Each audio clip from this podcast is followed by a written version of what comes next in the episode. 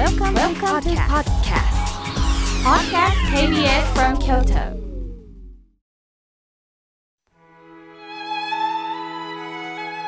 改めまして僧侶の河村明慶です今日の法話のテーマは分ける心を取っ払おうについてお話しいたします今日は節分ですね意味は各季節の始まり今ですと立春そして立夏立秋立冬の前日のことを言います字の通り季節を分ける。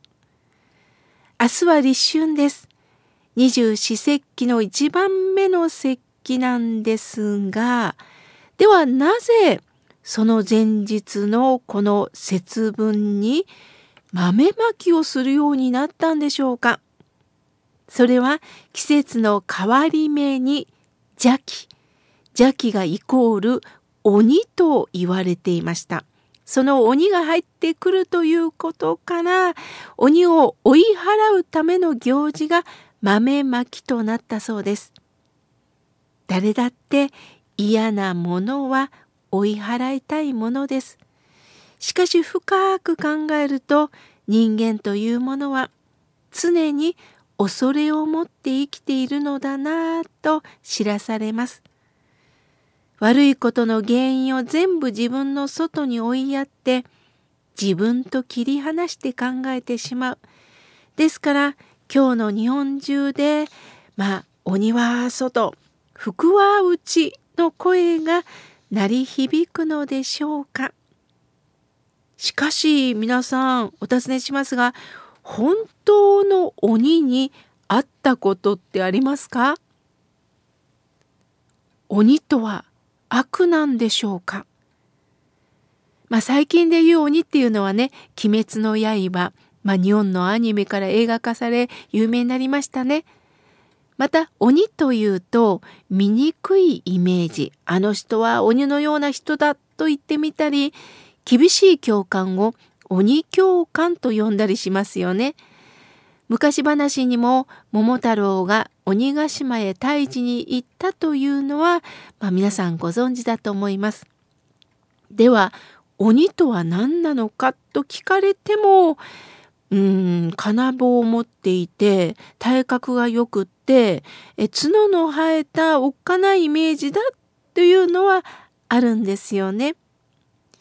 確かに平安時代に出てくるいろんな、物語を見ていると鬼は人間を食べる恐ろしい妖怪また人間が恨みを持つことで一気に鬼に化けるというシーンも、まあ、時代劇で見たことがあります。鬼という概念が生まれた理由は自然崇拝仏教病気得体の知れないものへの恐れなどが合わさって、まあ、鬼という概念が出来上がってしまったんですね。鬼の姿これは仏教からどう映るんでしょうかそこで皆さんちょっと考えてみてください。鬼は赤鬼と青鬼に分かれていますよね。なぜ赤と青があるのかご存知ですか？仏教は人間が抱える煩悩について教えてくださるんですが煩悩の代表的一つは貪欲。欲しい欲しいという心。二つ目は真に怒りです。これが煩悩から出た色だと言われています。貪欲とはあれが欲しいこれが欲しいという欲望の心です。人間の欲にはキリがありません。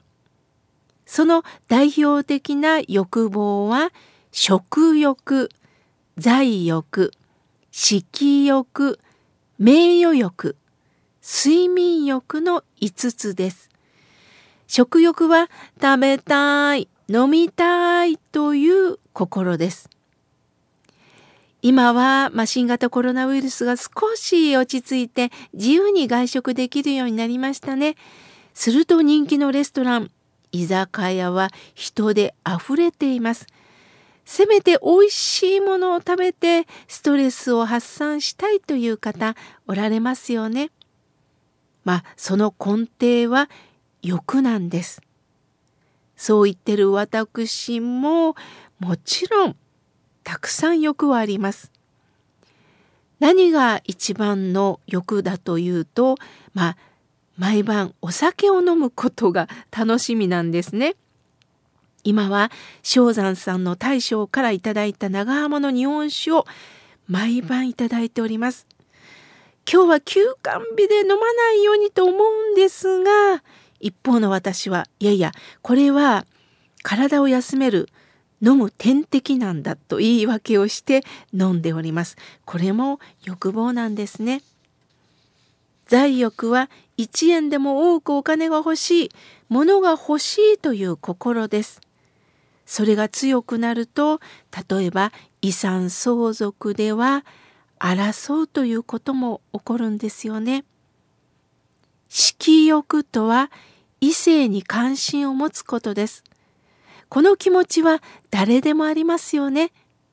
それで終わったらいいのですが、相手のことを考えない色欲が強くなるとやはりそれが炎上してしまうんですね。相手が自分に対して好意を持ってくれない場合簡単には諦められず一方的に追いかける自分の欲望を満たすことしか考えられなくなるのは残念なことです。名誉欲とは有名になりたい褒められたい認められたいという心です。そして睡眠欲。これはもう時間があったらちょっとでも長く寝たい。そして楽がしたいという心です。これはもう私にもあります。朝起きる時はまだまだ寒いので辛くってあと1分あと5分。と言いながらねもう本当に仕方なしに起きていますこれらの欲望は底なしで仏教では水に例えられ色は青色です。今度は怒りです。漢字を皆さん想像してください。怒りという字は心の上にやつと書きます。あいつが邪魔するからだ。こいつさえいなければ自分の都合が悪くなると怒りで攻撃をしてしまう。心が炎のように燃え上がるんです。ですから色は赤色で表現されます。鬼が赤、青というのは実は私たちの心をそのまま映し出しているのかもしれません。さて話は変わりますが妙高人という方が昔からおられました。妙は妙慶の妙公は好きという字を書いて妙高人。どういう方かというと特別に学歴を持たない漢字も書けない方ですが常に仏様のお話を聞きそして感謝の気持ちを忘れないで生きる人のことを妙高人と言います。その一人に佐一さんという方がおられました。ある人が似顔絵を描いてくれると言います。すると佐一さんは自分こそが鬼だと味わいながら肖像画に頭の上に角を描いてくださいと注文するんです。なぜわざわざ自分の頭に角を描いてもらったんでしょうか？それは私こそ鬼でございますと自覚を持ってたんですね。よく私が法話会をした時におっしゃる方がいるんですけどね法話を聞いてると心が洗われました。なんだかいい人になりました。清らかな心になりましたっておっしゃるんですが、私はちょっと意地悪ですけど、それって一瞬ですよって言ってます。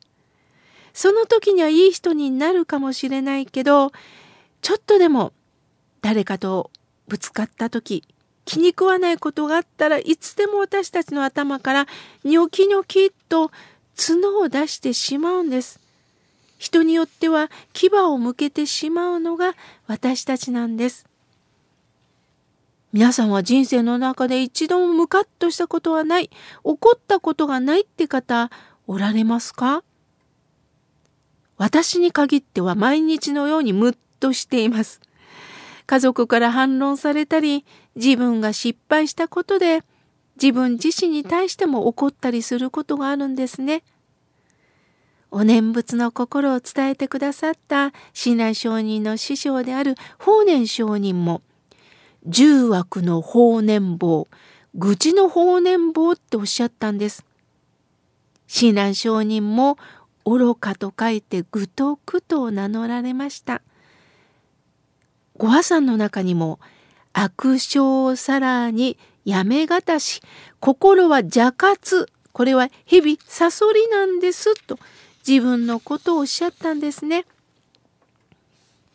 私たちはどうしても私の言うことを聞いてよと主張してしまうんですがでもそれは自分が正しいと思い込んでるからそしてちょっとでも嫌だと思うのは切り捨ててしまう心を持ってるんです。